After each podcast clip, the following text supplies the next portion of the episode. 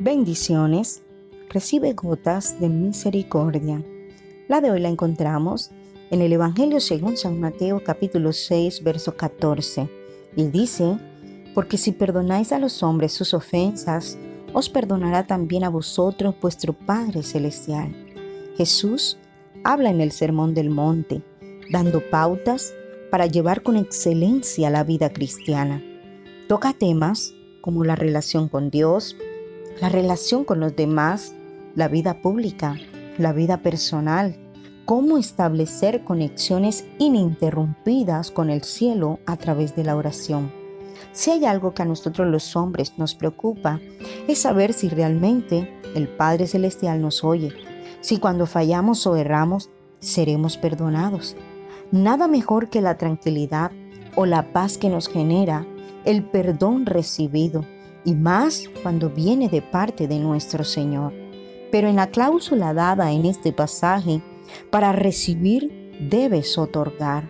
Aquí no señala el tamaño de la ofensa, simplemente condiciona el perdón divino en la medida que el perdón humano se da.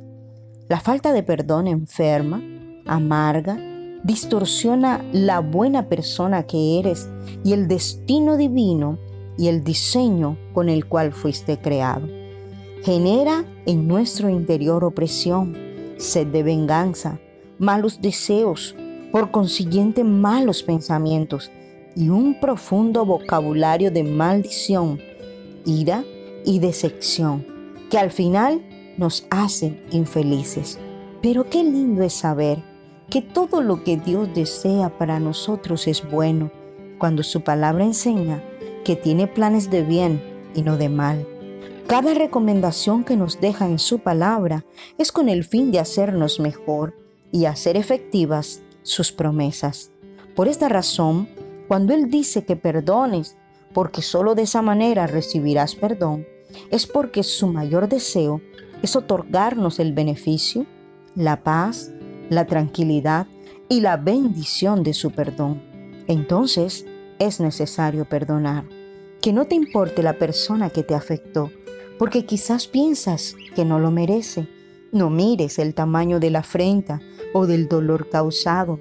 Solo piensa que con el perdón el beneficiario eres tú, pues dejas de ser esclavo de la amargura y te haces aliado de la libertad.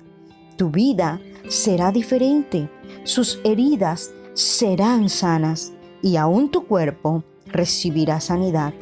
Aprovecha este tiempo donde Jesús no es juez, sino tu abogado. Firma la cláusula del perdón y la reconciliación. Sé feliz, pues esta decisión solo depende de ti. Perdona. Que Dios te bendiga siempre.